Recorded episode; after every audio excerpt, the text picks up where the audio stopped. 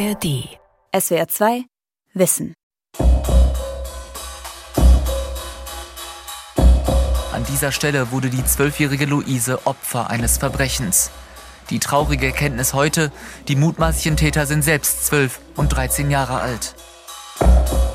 Nachdem es in diesem und auch im vergangenen Jahr vermehrt zu Ausschreitungen, Schlägereien und Chaos kam, ziehen einige Badebetreiber in Berlin erste Konsequenzen. Die Silvesternacht hat gezeigt, wir haben ein Problem. Die Silvesternacht in Neukölln. Schlägereien in Freibädern, Morde und schwere Straftaten. Dokumentiert in dramatischen Bildern von randalierenden Jugendlichen. Immer wieder bestimmten gewalttätige Kinder und Jugendliche zuletzt die Schlagzeilen. Einzelfälle, die die Medien aufbauschen? Auch die letzte polizeiliche Kriminalstatistik zeigt einen Anstieg tatverdächtiger Jugendlicher. Woran liegt dieser Anstieg? Werden Kinder und Jugendliche tatsächlich immer gewalttätiger? Und wie können wir gegensteuern? Neue Brutalität. Warum Kinder und Jugendliche gewalttätig werden. Von Marc Bädorf. Irgendwann hat es mich in der frühen Jugend durch diesen Prozess der, der Suche nach der Identität, den man so hat, wenn die Pubertät losgeht, in schwierige Kreise gebracht, sage ich mal. Mehdi Askari arbeitet heute als Sozialarbeiter, hat in Frankfurt soziale Arbeit studiert.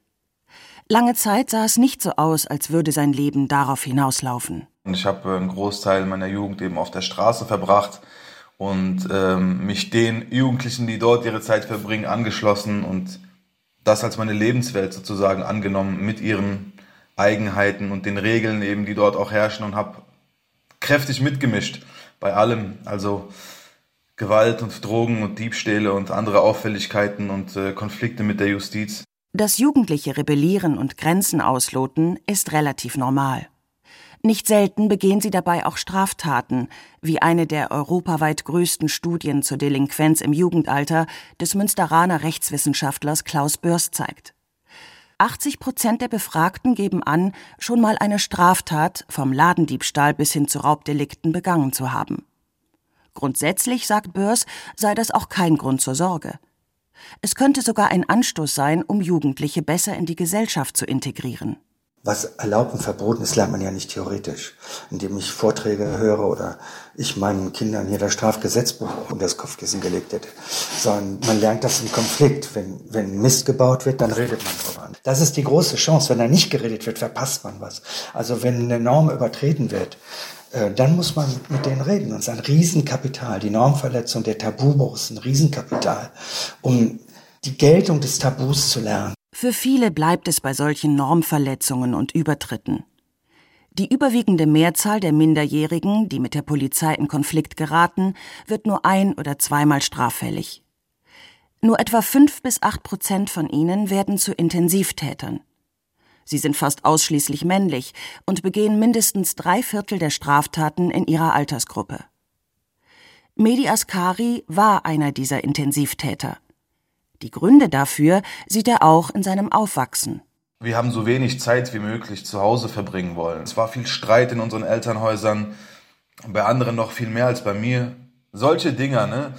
Ähm, Belastungen zu Hause, brüchige oder instabile Verhältnisse zur Familie oder großen Teilen der Kernfamilie, die eben dafür gesorgt haben, dass wir in frühem Alter unsere Zugehörigkeit und unsere Bindungen, unsere Hauptbindungen draußen gesucht haben. Die meisten Straftaten begehen Jugendliche im Alter von 14, 15 Jahren. Danach nimmt die Kurve stark ab. Bei denen, die trotzdem weitermachen, hat vor allem ein Faktor starken Einfluss. Der Freundeskreis. Das ist in wissenschaftlichen Kreisen schon lange unumstritten. So zeigte eine Studie aus dem Jahr 2009, wer mehr als fünf delinquente Freunde hat, hat ein um das 50-fache höheres Risiko, selbst Mehrfachtäter zu werden, als ein Jugendlicher ohne delinquente Freunde. Auch für Gewaltdelikte gilt, die Gruppe ist äh, sehr entscheidend und zwar gerade im Jugendalter. Der emeritierte Marburger Professor Helmut Remschmidt ist einer der renommiertesten deutschen Kinder- und Jugendpsychiater. Als Gutachter in Gerichtsprozessen hat er zahlreiche jugendliche Straftäter beobachtet – mit ihnen Gespräche geführt. Äh, ich habe nachgewiesen, dass bei Gewalttaten, bei Gruppendelikten viel mehr Tötungen vorkommen als bei Einzeltätern. Wo eine ganze Gruppe schlägt und tritt, gibt der Einzelne die Verantwortung ab. Die Hemmschwelle sinkt, mit fatalen Folgen. Aber immer wieder sind es auch Einzeltäter, deren Taten Aufmerksamkeit erregen. Ein 15-Jähriger, der im niedersächsischen Wunstorf einen 14-Jährigen tötet. Ein 14-Jähriger, der in Mecklenburg-Vorpommern einen 6-Jährigen ersticht. Ein 14-Jähriger, der in einer Kleinstadt am Main einen Gleichaltrigen erschießt. Wer diese Schlagzeilen verfolgt hat, konnte das Gefühl bekommen, dass in Deutschland die Jugend außer Kontrolle gerät. Wir haben dieses Jahr so eine Reise erlebt. Von Gewalt durch Migration, das war in Verbindung mit der Silvesternacht. Das ist dann ganz schnell vom Tisch gewesen, weil es einfach Quatsch war. Dann ist das Thema Gewalt durch Kinder aufgeploppt. Sagt Menno Baumann, Professor für Intensivpädagogik an der Fliedner Fachhochschule Düsseldorf. Da muss man sagen, waren ein paar Schlagzeilen, wo ich auch sagen muss, ich habe dieses Jahr noch nichts gesehen und ich war in einigen der Fällen, die da medial wirksam waren, aktiv in der Nachbereitung beteiligt. Ich habe nichts gesehen, was ich nicht seit 20 Jahren leider immer wieder zu sehen kriege. Baumann glaubt, die Jugendlichen sind nicht brutaler als früher, aber ihre Gewalttaten sind sichtbarer geworden. Das liegt auch an der medialen Verbreitung.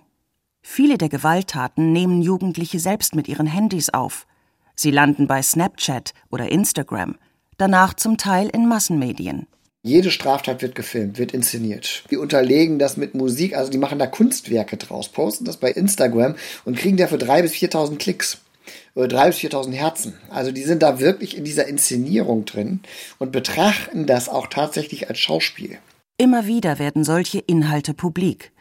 Das ändert auch die Wahrnehmung jugendlicher Gewalt bei Erwachsenen. Und wenn ich relativ ohne Gewalt aufgewachsen bin, dann denke ich, früher hat es das nicht gegeben. Und dann sehe ich aber jetzt in den Medien, oh, so viel Gewalt. Ja, mit 16 habe ich nun mal nicht so viel in den Medien wahrgenommen und es war auch noch nicht so verbreitet. Es gingen nicht Videos über YouTube und Twitter und solche Sachen. Das heißt, das ist ein ganz typischer Bias. Jugendliche wachsen heute im Durchschnitt gewaltfreier auf als vorherige Generationen. Die vielen Videos lassen das anders wirken. Und der digitale Raum verändert auch den Umgang der Jugendlichen mit Konflikten selbst. Hatten, eine 14.000 Einwohnergemeinde im Südosten Oldenburgs. Hier, am Ende des Ortes, mitten im Wald, liegt die Waldschule Hatten, die etwa 900 Schülerinnen und Schüler der 5. bis 10. Klasse besuchen. Silke Müller, Direktorin der Oberschule, hat sich in den vergangenen Jahren immer wieder zu Gewalt an Schulen zu Wort gemeldet, vor allem im digitalen Raum. Es ist ein Thema, das ihr am Herzen liegt. Insbesondere in Netzwerken, in sozialen Netzwerken ist Sprache unter den Kindern sehr, sehr aggressiv geworden. Das heißt nicht, dass sie sich unbedingt immer was androhen, aber sehr schnell beschimpfen, äh, sehr schnell bloßstellen, äh, sehr schnell sehr, sehr unflätige Wörter entgegenbringen. Dann ist so ein Bewusstsein dafür, was Sprache auch für eine Macht hat, gar nicht mehr da. Die Auswirkungen zeigen sich auch im Schulalltag. Nicht immer bedeutet das handfeste Auseinandersetzungen. Kann eine Art von physischer Gewalt natürlich nach wie vor sein. Ich glaube aber auch, dass die psychische Gewalt eine ist, die sich verändert, dass die Resilienz sehr sinkt, dass man sehr leicht sehr angespannt ist und möglicherweise es dann zu aggressiven und angespannten Situationen kommt. Müller steht mit ihrer Einschätzung nicht alleine da. Eine Umfrage des Verbandes Bildung und Erziehung aus dem Jahr 2022 ergab, dass auch viele andere Rektorinnen an ihren Schulen eine Häufung der Gewalt erleben. Oft scheint diese Gewalt nicht an Schulen zu bleiben. Die polizeiliche Kriminalstatistik des Jahres 2022 zeigt für Tatverdächtige unter 18 Jahren einen deutlichen Anstieg. Im Bereich der Gewaltkriminalität, dazu gehören etwa Tötungsdelikte, gefährliche Körperverletzung und Raub, beträgt die Zunahme im Vergleich zu 2021 rund ein Drittel. Doch auch im Vergleich zum Vor-Corona-Jahr 2019 sind die Zahlen gestiegen. Bei Jugendlichen um knapp 7 Prozent, bei Kindern sogar um 16 Prozent. Knapp zwei Millionen Tatverdächtige verzeichnet die polizeiliche Kriminalstatistik insgesamt. Etwa 280.000 davon sind Kinder und Jugendliche. Die Täter sind überwiegend männlich. Das scheint eher soziale als biologische Gründe zu haben, etwa das gesellschaftliche Männlichkeitsbild. Laut einer lang angelegten Studie des Kriminologischen Forschungsinstituts Niedersachsen zeigt sich ein Wandel. Ein richtiger Mann ist bereit zuzuschlagen, wenn jemand schlecht über seine Familie redet. Dieser Aussage stimmten 2013 knapp 20 Prozent der befragten Schülerinnen und Schüler zu. 2023 waren es fast jeder und jede Dritte. Neben dem Geschlecht spielen auch andere Faktoren eine Rolle. Scheitern im Bildungssystem ist ein ganz wichtiger Faktor. Ich habe in einer eigenen Studie 2013 nachweisen können, dass äh, die Integration ins Bildungssystem ein stärkerer Faktor ist als das Geschlecht. Das heißt, wenn ich diesen Faktor nehme, ist der Unterschied zwischen gut integrierten Schülern und schlecht integrierten Schülern größer als zwischen Jungs und Mädchen. So. Und dann natürlich haben wir auch so soziostrukturelle Faktoren. Wenn wir in sozialen Brennpunkten, wie wir sie früher genannt haben, Jugendliche haben, die in sehr kleinen Wohnungen mit sehr vielen Kindern leben, dann sind die viel Zeit auf der Straße. Immer wieder dominieren diese sozialen Hotspots Neukölln, Marxloh, Neuperlach die Berichterstattung zu Jugendgewalt. Oft rücken dabei auch Jugendliche mit Migrationserfahrung in den Fokus. Zu Recht? Aus gewaltstatistischer Sicht sind Alter und Geschlecht zwei enorme Risikofaktoren. Das heißt, jungen Menschen mit Migrationshintergrund steht nicht die Gesamtbevölkerung gegenüber. Es sei unfair, sagt Baumann, Menschen mit Migrationshintergrund und Geflüchtete mit der Gesamtgesellschaft zu vergleichen. Diese sei deutlich älter und weiblicher, was statistisch die Wahrscheinlichkeit von Gewalttaten verringert. Dann haben wir ganz klar soziale Benachteiligung. Und da gibt es sowohl dieses Objektiv, ich bin Randgruppe, als auch das subjektive Gefühl, ich bin ausgegrenzt, ich bin ein Außenseiter, mit mir will keiner was zu tun haben. Jugendliche wie Medi Askari erfahren nirgendwo Anerkennung. Nicht zu Hause, nicht in der Schule, selten in Sportvereinen. Dann bleibt nur ihr Viertel. Da ist die Straße halt mit den Möglichkeiten erstmal ideal aus den, aus den Augen eines Jugendlichen.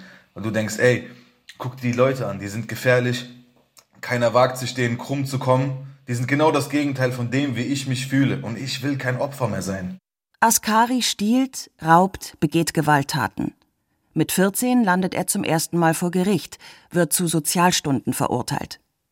Doch danach geht es für Askari direkt weiter. Die Straftaten werden immer brutaler, gefährlicher.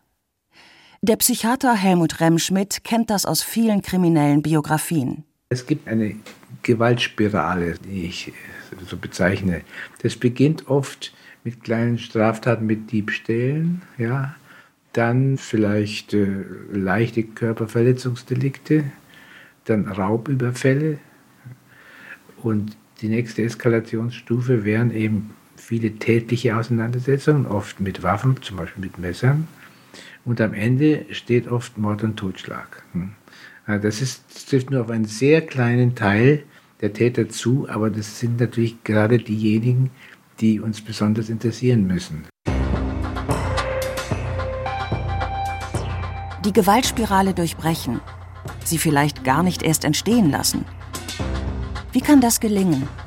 Der Staat kennt dafür zwei Mittel. Zum einen Sanktion, aber vielleicht noch wichtiger, Prävention. Ich habe gelernt, Nein zu sagen. Ich höre immer auf mein Bauchgefühl. Das Jugendzentrum Pegasus in Köln-Korweiler. Um das Jugendzentrum strecken sich scheinbar unendlich stöckige Hochhäuser in die Luft. Gewalt ist keine Lösung. Churweiler ist einer der Kölner Stadtteile, die als sozialer Brennpunkt gelten. Fast 20 Prozent Arbeitslosigkeit. Der Anteil der Menschen mit Migrationshintergrund liegt bei über der Hälfte. 80 Prozent der Wohnungen werden vom Staat bezuschusst. Jedes zweite Kind wächst in einer Familie auf, die von Grundsicherung lebt. Ich habe keine Angst, mir Hilfe zu holen. Mitte Oktober nehmen im Jugendzentrum Pegasus etwa 20 Kinder und Jugendliche im Alter von 8 bis 14 Jahren an einem Workshop teil. Der Workshop ist Teil der Kampagne Köln Safe, die darauf abzielt, Gewalt an und von Jugendlichen zu verhindern. Die Teilnehmenden lernen Selbstverteidigungsmethoden, tragen ihre Gedanken zum Thema auf Plakaten zusammen, machen Musik. Du kommst hier nicht rein, du bist nicht mal einer von uns, Also hau ab. Der zwölfjährige Herwin, Nike-Kappe, Bauchtasche, graue Jogginghose, Schüler der Heinrich-Böll-Gesamtschule in Chorweiler, hat in der Woche mit ein paar anderen Jungs einen Rap-Song entwickelt. Ey, Bonita denkt, sie spielt in der Champions League. Sie sieht aus wie die Mona Lisa. Also, wir waren halt hier und dann meint halt Antoine, wer schreibt von euch Texte hier? Dann habe ich mich gemeldet. Da meint er, kannst du einen Text schreiben für die anderen Tagen? Meint ich, ja, okay. Und dann habe ich halt irgendwas herausgezaubert. Herwin hat im Workshop auch an einem Rollenspiel teilgenommen. Die anderen Teilnehmer haben einen Kreis gebildet, in dem er sich mit einem anderen zur Schau geprügelt hat. Das hat er auch schon mal in echt erlebt, sagt er. Einmal, da war ich sogar dabei, ich und ein Freund hatten halt Streit. Äh, wir hatten halt ganz normal Fußball gespielt. Dann habe ich den einen Gehfehler gegeben. Und dann kam der, hat meinen Kopf gegen den Boden geschlagen. Gibt es hier auch andere Jugendliche, bei denen du sagst, okay, von denen halte ich besser Abstand? Ja. Woran erkennst du die? Ich war halt mit meinem Bruder ganz normal draußen. Dann hat der eine meinen Bruder am Halt festgehalten. Und dann hat, bin ich nie wieder auf den Platz da hinten gegangen. Dunja, Julia, Rahab, Isabel. Die Mädchen haben einen Song geschrieben, in dem sie von sich selbst erzählen. Eines der Mädchen ist Marsal. Auch sie zwölf Jahre alt, auch sie Schülerin der Heinrich-Böll-Gesamtschule. Wie ist es bei dir in der Schule? Fühlst du dich immer wohl in der Schule? Oder? Geht so. Ich habe ein paar Mädchenprobleme. Wird gemobbt. Du wirst gemobbt? Ja, kann man sagen. Wie, wie sieht das aus? Also, wenn wir sitzen jetzt, also wenn du das nicht möchtest, ist es vollkommen in Ordnung. Ähm, eigentlich sind es so acht Mädchen. Wenn die handgreiflich mal werden, wenn die mal schubsen mich oder so, dann sage ich, was ist dein Problem? Wieso schubst du? Ich habe dann kurz mit dir gesprochen und so. Wenn du unbedingt mit mir Streit willst oder machst, dann gehe ich zum Lehrer und sag's ihm und bin auch gegangen zum Lehrer. Im Workshop in Köln lernen die Jugendlichen, wie sie mit Situationen umgehen, die in Gewalt umschlagen könnten. Sich Hilfe holen, die eigenen Grenzen kennen und klar kommunizieren. Aber auch sich selbst kontrollieren, Wut managen, ohne handgreiflich zu werden, gewaltfreie Lösungen finden. Prävention kann so im Einzelnen gelingen. Doch braucht es größere gesellschaftliche Anstrengungen, meint der Intensivpädagoge Menno Baumann. Denn selbst erlebte Gewalt ist einer der häufigsten Gründe für Kinder und Jugendliche, selbst gewalttätig zu werden. An allererster Stelle steht das eigene Erleben von Gewalt. Das heißt Traumatisierung in den meisten Fällen durch familiäre Gewalt. Dabei sollte man im Hinterkopf behalten, wir leben heute in einer der gewaltfreiesten Gesellschaften der Geschichte. In allen familiären Kontexten der Vergangenheit wurden Kinder geschlagen, Frauen geschlagen. Erst seit dem Jahr 2000 gibt es in Deutschland eine Gesetzesgrundlage zur gewaltfreien Erziehung. Die beste Prävention von Gewalt ist die Verhinderung von familiärer Gewalt. So, und das ist der Punkt, wo ich im Moment den Eindruck habe, da gucken wir eher weniger hin als mehr. Und über andere Gewaltauslöser wie den Alkohol wird eigentlich kaum gesprochen. Während der Pandemie ist der Alkoholkonsum in Deutschland gestiegen, obwohl der 1. Mai, der Vatertag und sämtliche Hochzeitsfeiern abgesagt waren. Und das ist kein gutes Zeichen. Also, ich sage mal, wer familiäre Gewalt verhindert, der verhindert letztlich auch Straßengewalt und der verhindert Straftaten. Auch städtebauliche Maßnahmen, sagt Helmut Remschmidt, sind erfolgsversprechend. Wir wissen, dass in diesen Großghettos mit riesigen äh, Hochhäusern, wo die Anonymität groß ist, die Anonymität fördert Gewalt. Wenn Sie jetzt in einer Umgebung wachsen, wo Sie alle Nachbarn kennen, dann wird der Jugendliche weniger zuschlagen, als wenn er in einer anonymen Atmosphäre ist, wo er keinen Menschen kennt und der auch nicht erkannt wird und gekannt wird. Räume können verändert werden indem man zum Beispiel Unterführungen nach oben verlegt, Fußballplätze in dunkle Ecken baut, Plätze als Viertelzentrum anlegt. In der Politik ist angekommen, dass auch das positiv auf Jugendgewalt einwirken kann. Ein Ergebnis des Berliner Gipfels gegen Jugendgewalt, eine Reaktion auf die Ereignisse der Silvesternacht in Neukölln war es, in allen Jugendämtern eine zusätzliche Stelle für einen Architekten zu schaffen. Ganz verhindern wird das Jugendgewalt natürlich nicht, aber es ist ein Schritt in die richtige Richtung. Doch wie umgehen mit denen, die straffällig werden, mehrfach, die andere verletzen oder sogar umbringen? Grundsätzlich verfolgt das Jugendrecht in Deutschland einen Erziehungsansatz. Die Gefängnisstrafe ist daher eher selten.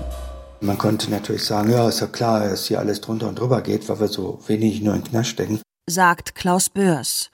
Ein Trugschluss, denn Sprüche von der Hochschule des Verbrechens sind natürlich nicht ganz falsch. Die Rückfallquote von Jugendlichen, die in Haft saßen, liegt seit Jahren konstant zwischen 60 und 70 Prozent. Auch Mehdi Askari hat das so erlebt. Zeit im Jugendgefängnis hat mich eigentlich in eine noch dunklere Richtung geprägt und geformt. Hat mich noch mehr Hass ansammeln lassen und es hat die Gräben zwischen mir und der Gesellschaft noch viel tiefer werden lassen. Also dann rauszukommen nach dem Jugendgefängnis und zu versuchen, ein normales Leben zu führen, war noch schwerer als davor. Weil ich war jetzt mit den schlimmsten Jugendlichen des ganzen Bundeslands in ein Haus zusammengefärcht. Doch das heißt nicht, dass für jeden Lebensweg das Gefängnis negative Folgen hat. Zumal der Staat versuchen muss, zwischen Täter und Opfer einen Rechtsfrieden herzustellen kann mir durchaus vorstellen, dass es Menschen gibt in einer bestimmten Phase, denen man gut tut, wenn man sie in Zeit lang eine, eine Auszeit gibt. Und das heißt Gefängnis. Warum? Also erstens aus Opferschutz und zweitens aus Schutz vor sich selbst. Denn wenn die wieder eine schwere Straftat begehen, ist die nächste Strafe länger und höher. Das wird ihnen nicht helfen. Regelmäßig fordern Politiker nach besonders schweren Straftaten Jugendlicher harte Bestrafungen. Abschreckend auf andere Jugendliche wirken diese nicht, weiß Klaus Börs. Das sind emotionale Delikte. Die stehen unter Stress oder die, die sind aufgeregt, die haben Alkohol im Blut und, und so weiter. Da wird nicht lange kalkuliert. Auf den ersten Blick scheinen die Schlagzeilen und die polizeiliche Kriminalstatistik nahezulegen, dass es immer häufiger solche Laufbahnen wie die von Medi Askari, immer häufiger schwere Gewalttaten von Jugendlichen gibt. Doch mit den Statistiken sollte man vorsichtig umgehen. Wenn man sagt, wir sehen da deutliche Anstiege, dann muss man ja fragen, immer im Vergleich zu was. Also wenn man das Jahr 2022 mit dem Jahr 2021 vergleicht, da muss man doch mal ja klar sagen, auf 1,50 Meter Abstand äh, mit langen Phasen der Nichtbeschulung, äh, Geschäfte, in die nur fünf Kunden dürfen, da ist Kriminalität nicht so einfach zu realisieren. Das heißt, dass wir da einen Sprung sehen, das war erwartbar, das ist völlig logisch. Menno Baumann kennt natürlich die polizeiliche Kriminalstatistik für das Jahr 2022. Er plädiert dafür, sie nüchtern zu betrachten. Wir haben immer noch eine niedrigere Kriminalität, als wir sie vor 20 Jahren hatten. So, also alle die, die jetzt schreien, es wird immer, immer schlimmer. Da muss man einfach sagen, als ihr jung wart, war es viel, viel schlimmer. Also so nicht. Wir haben insgesamt es geschafft, über viele, viele Jahre Gewalt deutlich zu reduzieren. Wir haben sie fast halbiert. Baumann spricht über den Crime Drop, der sich, trotz des Gefühls, dass die Kriminalität immer schlimmer wird, in fast allen westlichen Ländern seit Ende der 1990er Jahre zeigt. Es schien fast ein Naturgesetz zu sein, die Jugendgewalt sinkt. Doch woher kommt dann jetzt plötzlich der Anstieg, der sich in der polizeilichen Kriminalstatistik zeigt? Das ist aus unterschiedlichen Gründen jetzt wieder angestiegen. Das hat was mit Bevölkerungszunahme in einer bestimmten Altersgruppe zu tun. Das hat aber vor allen Dingen auch äh, ganz gewaltig was damit zu tun, dass Armutsbedingungen sich wieder verschärfen, die Wohnungsnot auf dem Wohnungsmarkt, äh, die Mietpreise und all das sind natürlich Dinge. Wir haben wieder einen Anstieg von häuslicher Gewalt gesehen und sowas wirkt sich immer auch aus. Trotzdem warnen Wissenschaftler davor, die Schlagzeilen und aktuellen Statistiken überzuinterpretieren. Auch Helmut Remschmidt, der in diesem Gebiet über viele Jahre Erfahrungen gesammelt hat. Ich glaube nicht, dass diese schweren Straftaten, also Tötungsdelikte speziell, dass die bei Kindern oder ganz jungen Jugendlichen, also 14-, 15-Jährigen, häufiger geworden sind.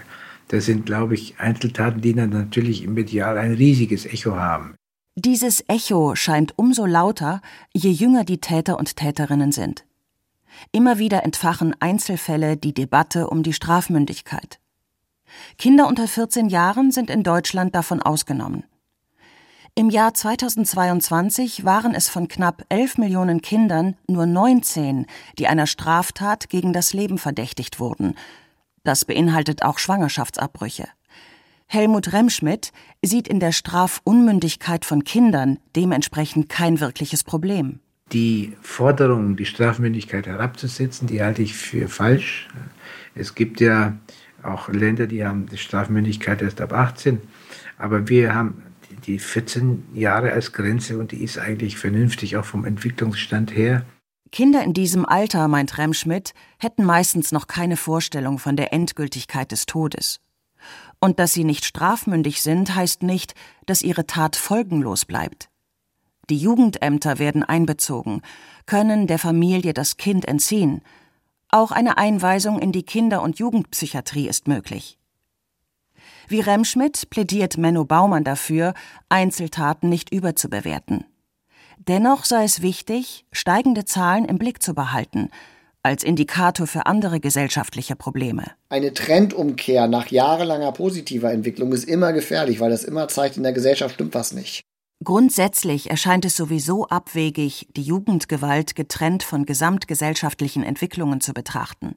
Ob auf der Straße, auf dem Schulhof oder im digitalen Raum, wie die Schuldirektorin Silke Müller betont. Wenn wir über Kinder sprechen, wer sind die Vorbilder im Netz? Das sind die Erwachsenen. Aber wenn man da mal sieht, wie Menschen über andere reden, wie sie Mandatsträger wirklich durch den Dreck ziehen, so muss man es ja schon sagen, demütigen, dann glaube ich, ist das sehr vergleichbar, dass wir das übertragen in die Welt der Kinder und nicht andersrum. Politische Kommunikation baut gerade die Hemmschwellen von Gewalt ab. Aber wir sehen im Moment eine Entgrenzung in der Gewalt des Sagbaren und dann darf man sich nicht wundern, wenn Menschen dann auch zur Tat schreiten, weil sie sich dazu aufgefordert fühlen. Wer als Politiker von kleinen Paschas spricht oder sagt, dass für 300 Euro niemand mehr arbeiten gehe, der müsse sich nicht wundern, meint Menno Baumann, wenn sich die Angesprochenen an den Rand gedrängt fühlen. Die nehmen wahr, den Erwachsenen sind wir scheißegal. Und die nehmen wahr, ich habe sowieso keine Chance, mich will hier sowieso keiner. Und wenn ich nichts bin, aber ich bin der Junge aus diesem Stadtteil und ich bin cool und von mir weicht man zurück. Also das Omnipotenzgefühl von Gewalt steigt, je mehr Jugendliche sich öffentlich abgewertet fühlen. Medi Askari hat am Ende aus einer Erkrankung heraus den Ausstieg geschafft. Mehrere Monate konnte er nicht auf die Straße. Er verlor den Kontakt zu seiner Gruppe da kam dann diese Einsicht, wo ich gesehen habe, wie viele von meinen engen Freunden untergehen, lange Jahre in Haft gehen, als Erwachsene auch, ne, diesen Kreislauf eben nicht unterbrechen konnten, konnte ich dann für mich diesen Schicksalsschlag deuten als eine Chance, die mir das Leben gegeben hat, als einen Schutz auch davor, unterzugehen. Askari möchte heute als Sozialarbeiter Jugenden wie seine verhindern. Gewalt, meint er, ist ein gesellschaftliches Thema. Sie deutet auf Fehlentwicklungen und Probleme hin, die Jugendliche bezahlen. Und eines darf man nicht vergessen. Tauchen Kinder und Jugendliche in Gewaltstatistiken auf, dann in erster Linie immer noch als Opfer. SWR 2 Wissen. Neue Brutalität? Warum Kinder und Jugendliche gewalttätig werden. Von Marc Bädorf. Sprecherin Nadine Kettler. Redaktion Marisa Gierlinger. Regie Andrea Leclerc.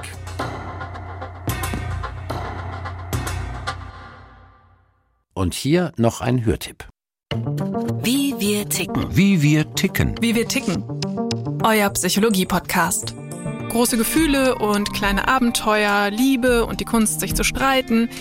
Wie kann Versöhnung gelingen? Was macht Frauenfreundschaften aus? Was hilft gegen das ewige Aufschieben? Solche Fragen beantwortet der Psychologie-Podcast der beiden Podcast-Champions Radio Wissen und SWR2 Wissen. Lebensnah und wissenschaftlich fundiert nimmt euch unser Podcast Wie wir ticken mit in die Welt der Psychologie. Wir fragen, wie Gefühle, Gedanken und Verhaltensweisen entstehen und warum. Wir reden über Sehnsüchte und Süchte, wir klären auf über psychische Erkrankungen, gehen zurück in die Kindheit und wir sagen, wie ihr euch und andere besser verstehen könnt. Wie wir ticken euer Psychologie-Podcast von Radiowissen und SWR2 Wissen. Alle Folgen findet ihr in der ARD Audiothek. SWR2 Wissen. Alle Folgen in der ARD Audiothek. Manuskripte und weitere Informationen unter swr2wissen.de.